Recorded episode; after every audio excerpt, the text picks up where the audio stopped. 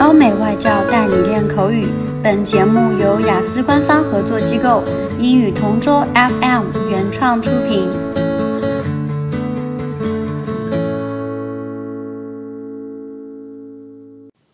Describe a popular product, like food or handicraft, made in your region.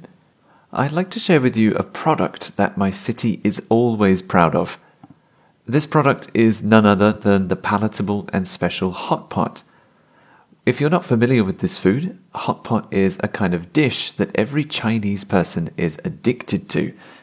It's normally prepared with a simmering pot of soup mixed with a variety of ingredients. Common hot pot dishes include some seafood, leafy vegetables, pork, beef, eggs, or even tofu.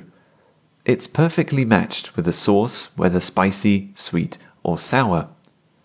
Actually, there's no specific taste of this dish because anyone could personalize the taste according to their preferences. If you're a person who's fond of spicy foods, then you could just add more spices and condiments like green peppers, onions, and chili paste. In my region, called Sichuan, there are tons of hot pot restaurants that you can find. Every restaurant has its own ways and styles of preparing and cooking this dish. The price is affordable, so every student, worker, or any ordinary person can purchase and try it. Hence, hot pot is a perfect and great food for a group of friends, family members, or colleagues. I guess it really is a famous dish since it represents much of the Chinese culture and history.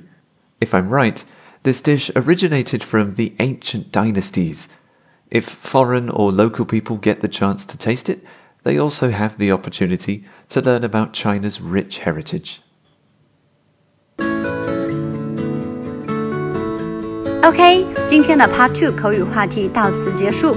想要免费获取九到十二月雅思口语完整题库的小伙伴，可以关注我们微信公众号“英语同桌”， 回复关键词。口语题库就可以啦。